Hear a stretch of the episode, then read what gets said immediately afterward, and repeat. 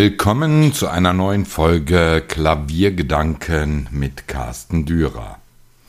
Heute will ich mich mal dem Thema historische Instrumente widmen.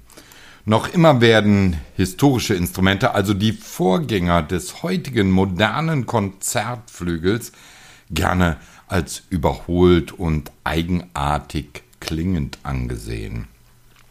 Zwar hat sich diese Meinung über die vergangenen 70 bis 80 Jahre nach dem Aufkommen der sogenannten historisierten Interpretation etwas verändert, aber ein Geschmäckle bleibt bei vielen Hörern dennoch immer noch vorhanden. Woran liegt dies? Nun, zum einen haben wir zu oft und zu viel Klaviermusik auf modernen Konzertflügeln gehört und erfahren. Das ist zwar vollkommen in Ordnung, da dies ja das Instrument unserer heutigen Zeit ist, aber auf der anderen Seite muss man einfach verstehen lernen, dass diese Instrumente nicht die waren, für die die Komponisten, zumindest die, die wir oft hören, geschrieben haben. Und wenn man da tiefer eintaucht in die Materie, wirkt das Argument, dass der ein oder andere Komponist wahrscheinlich anders geschrieben hätte, wenn er den modernen Konzertflügel zur Verfügung gehabt hätte, eher wie ein Versuch, sich rauszureden. Man muss natürlich nicht alles wissen, was man über den historischen Klavierbau lernen kann, aber man sollte sich zumindest der Tatsache hingeben, dass es einfach anders klingt, wenn man eine Schubert- oder eine Beethoven-Sonate auf einem ausgereiften Grafflügel aus den 1820er Jahren hört, als wenn man sie auf dem modernen Konzertflügel interpretiert erlebt.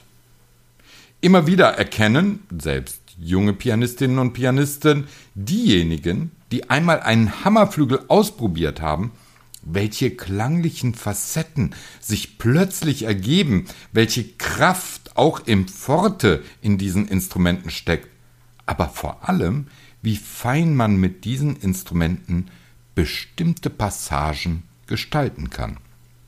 Und genau das ist es, was die Komponisten im Ohr hatten.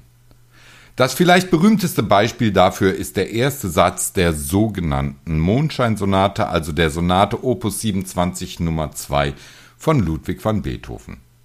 In diesem Satz schreibt die Partitur vor, dass der gesamte erste Satz mit dem Haltepedal gespielt werden sollte. Auf einem modernen Flügel funktioniert das kaum, denn der Klang verschwimmt absolut in dem riesigen Instrument aber auf einem Hammerflügel ergeben sich plötzlich vollkommen neue Klang, also auch Hörerfahrungen. Und da merkt man plötzlich, ach so, so wollte der Komponist, dass es klingt. Oftmals ist man geradezu erstaunt, wenn man bedenkt, dass diese Instrumente mit ihren Möglichkeiten bereits so alt sind. Und wenn man sich dann fragt, warum die modernen Flügel nur noch drei Pedale haben, einen so geradlinigen Klang, weniger Obertonreichtum besitzen, dann wird oftmals kolportiert, dass diese ja auch viel leiser seien, also weniger Projektion oder Durchsetzungsvolumen hätten als die heutigen modernen Flügel. Das stimmt aber nur teilweise, denn wenn ein Hammerflügel in einem großen Saal steht, hört man ihn bestens an allen Sitzplätzen.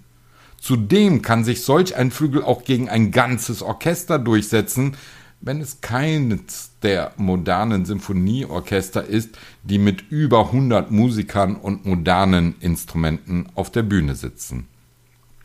Das Durchsetzungsvermögen kommt bei einem Hammerflügel selten durch das Klangvolumen zustande, sondern viel eher durch den Obertonreichtum der Instrumente, die sie beim Hören dann leicht gegen alle anderen Klänge unterscheiden lässt.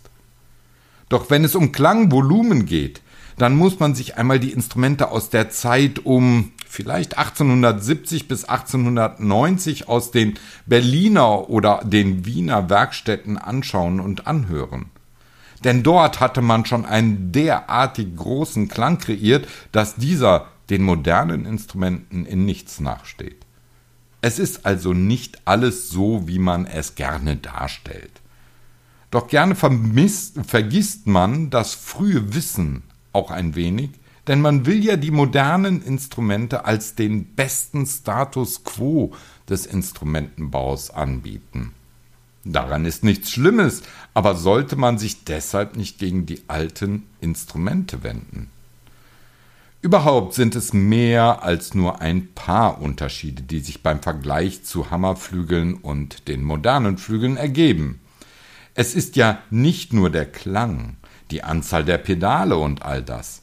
Nein, es ist auch die Mechanik, die einen weitaus geringeren Tastentiefgang erlaubt, obwohl sie dabei immer noch genug Energie auf den Hammer bewirkt, dass dieser schnell genug auf die Saiten trifft und diesen über den weitaus dünneren Resonanzboden großes Volumen verleiht.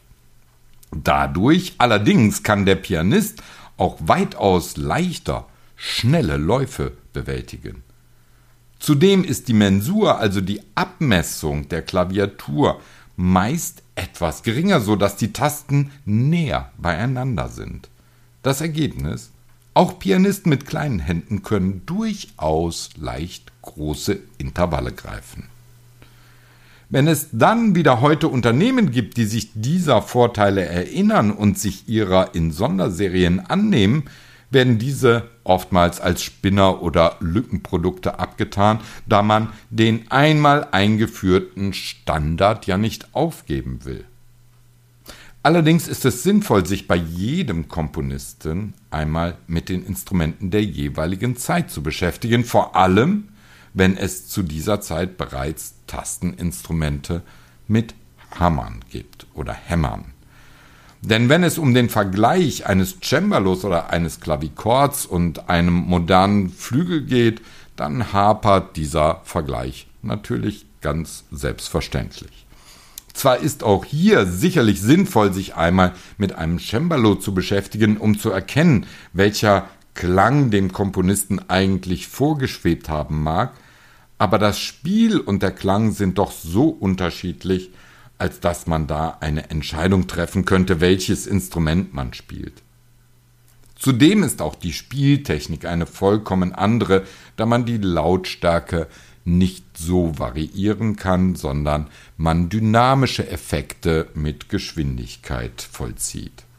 Wie auch immer, warum man sich überhaupt oftmals gegen diese Instrumente zu Beginn der Zeit, als Pianistinnen und Pianisten begannen, sich mit dem Spiel auf diesen zu beschäftigen, aussprach? Nun, das lag ebenfalls an unterschiedlichen Dingen. Zum einen waren die ersten Versuche natürlich unter der Voraussetzung entstanden, dass man diese Instrumente so spielen könne wie die modernen Flügel.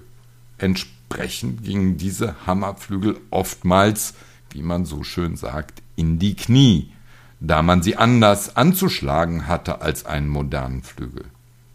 Zum anderen hat man zu Beginn oftmals entweder unrestaurierte Originale benutzt, die schnell die Stimmung verloren, oder andere technische Mängel bei Mechanik oder Dämpfung zur Folge hatten. Wenn es dann Kopien gab, waren diese eher mit dem modernen Wissen kopiert, nicht aber mit den Vorgaben, die man benötigt, will man den Klangcharakter eines alten Instruments wirklich wiedergeben. Heute allerdings sind diese Themen absolut obsolet. Es gibt zu viele gute und versierte Restaurateure, die genau wissen, wie sie ein historisches Instrument zu behandeln haben, welche Materialien zu, sie verwenden müssen, um das Instrument nicht in seiner Gesamtstruktur zu beeinflussen. Zudem gibt es auch hervorragende Kenner der Materie, die alltags, äh, alterstaugliche Kopien anfertigen, die weniger anfällig, weniger sensibel sind als die wertvollen Originale. Das bedeutet, all die Vorteile, nein, all die Vorurteile gegen historische Instrumente gelten heutzutage einfach nicht mehr. Und selbst wenn es nicht um die Komponisten der Wiener Klassik oder der frühen Romantik geht, ist es interessant, sich mit den Unterschieden zu befassen, denn auch die Instrumente eines Debussy, oder Ravel waren nicht vollkommen anders als bei einem Rachmaninow oder Prokofjew, die selbstredend bereits einen Flügel unter den Händen hatten, der unserem heutigen fast gleichwertig nahe kommt. Wenn man die Unterschiede einmal begriffen hat, im wahrsten Sinne des Wortes begriffen hat an den Tasten dieser Instrumente, wird man vieles, was bis dahin vielleicht auf dem modernen Flügel getan wurde, überdenken. Und dann kann man auch einige Spielweisen anpassen, kann sich einstellen darauf, dass ein Forte auf einem modernen Flügel vielleicht schon zu brutal daherkommt, als auf einem Hammerflügel und die Dynamik entsprechend anpassen. Vielleicht überdenkt man die Benutzung des Pedals ebenfalls und so fort.